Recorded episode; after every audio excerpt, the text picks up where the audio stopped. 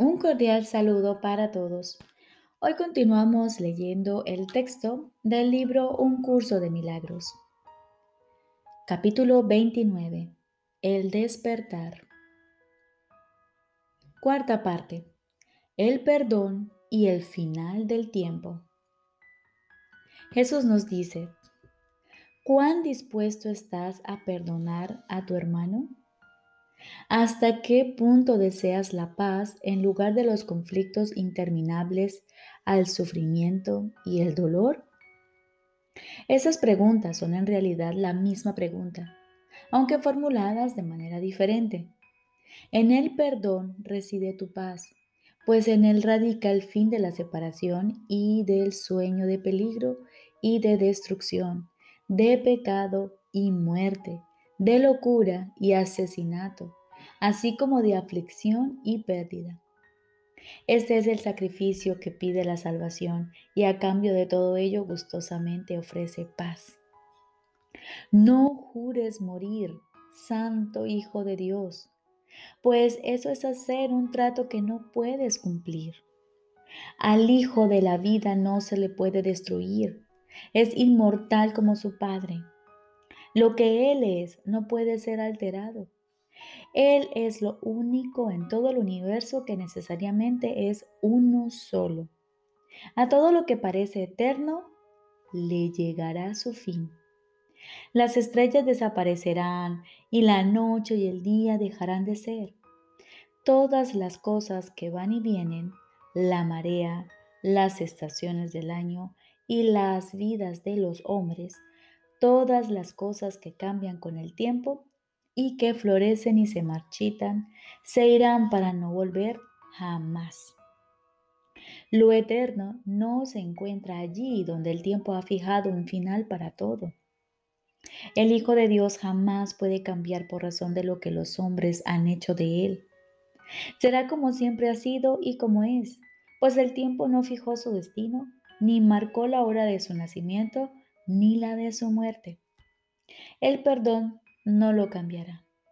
No obstante, el tiempo solo está a la espera del perdón para que las cosas del tiempo puedan desaparecer, ya que no son de ninguna utilidad.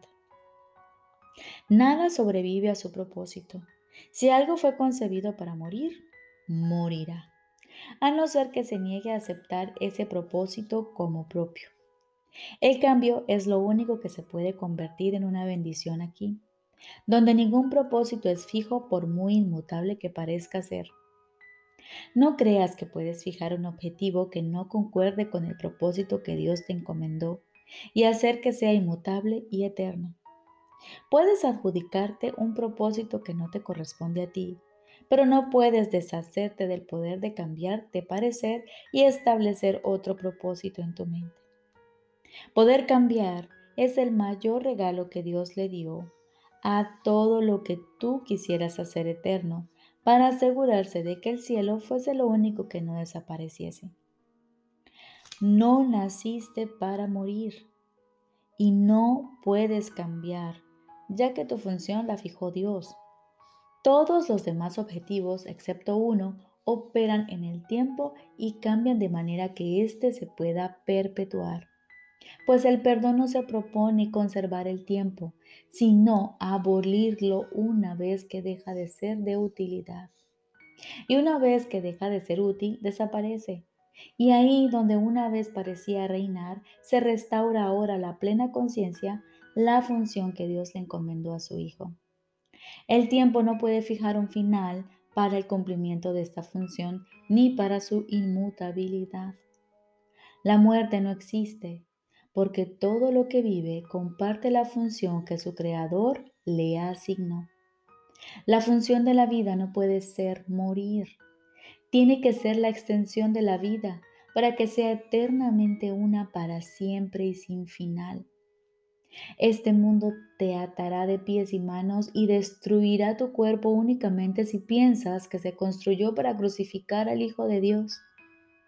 Pues aunque el mundo sea un sueño de muerte, no tienes por qué dejar que sea eso para ti. Deja que esto cambie y todas las cosas en el mundo no podrán sino cambiar también. pues aquí todo se define en función del propósito que tú le asignas.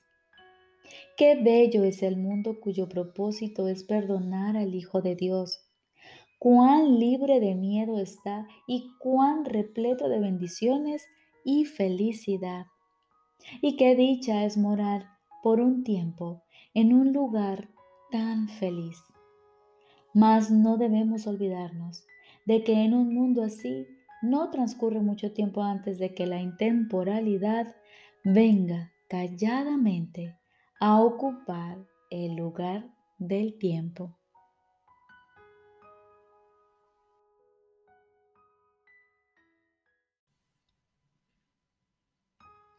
Ahora continuamos con el libro de ejercicios.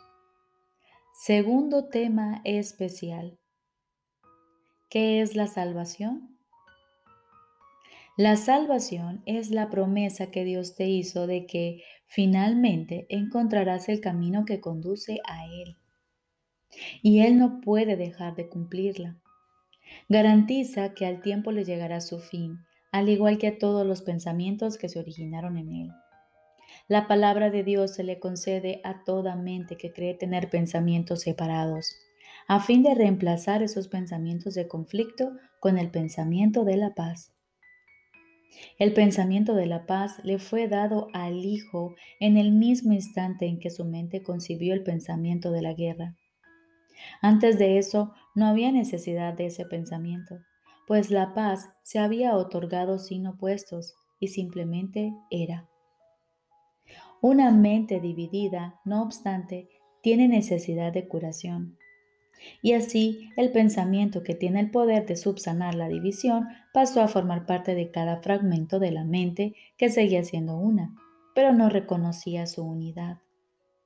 Al no conocerse a sí misma, pensó que había perdido su identidad. La salvación es un deshacer en el sentido de que no hace nada, al no apoyar el mundo de sueños y de malicia. De esta manera las ilusiones desaparecen. Al no prestarles apoyo, deja que simplemente se conviertan en polvo. Y lo que ocultaba queda ahora revelado.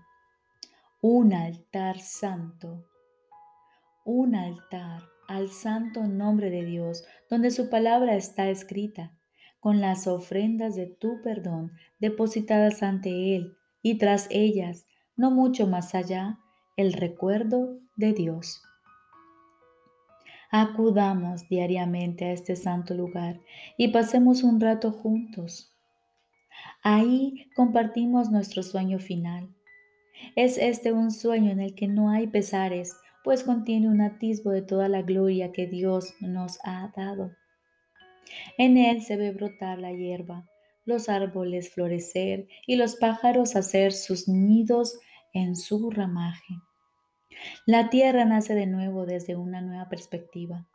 La noche ya pasó y ahora nos hemos unido en la luz.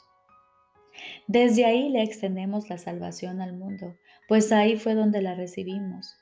El himno que llenos de júbilo entonamos le proclama al mundo que la libertad ha retornado que al tiempo casi le ha llegado su fin y que el Hijo de Dios tan solo tiene que esperar un instante antes de que su Padre sea recortado.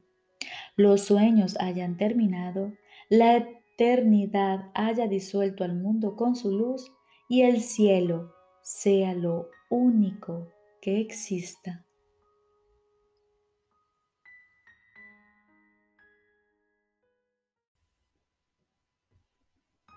Lección 231 Padre, mi voluntad es únicamente recordarte.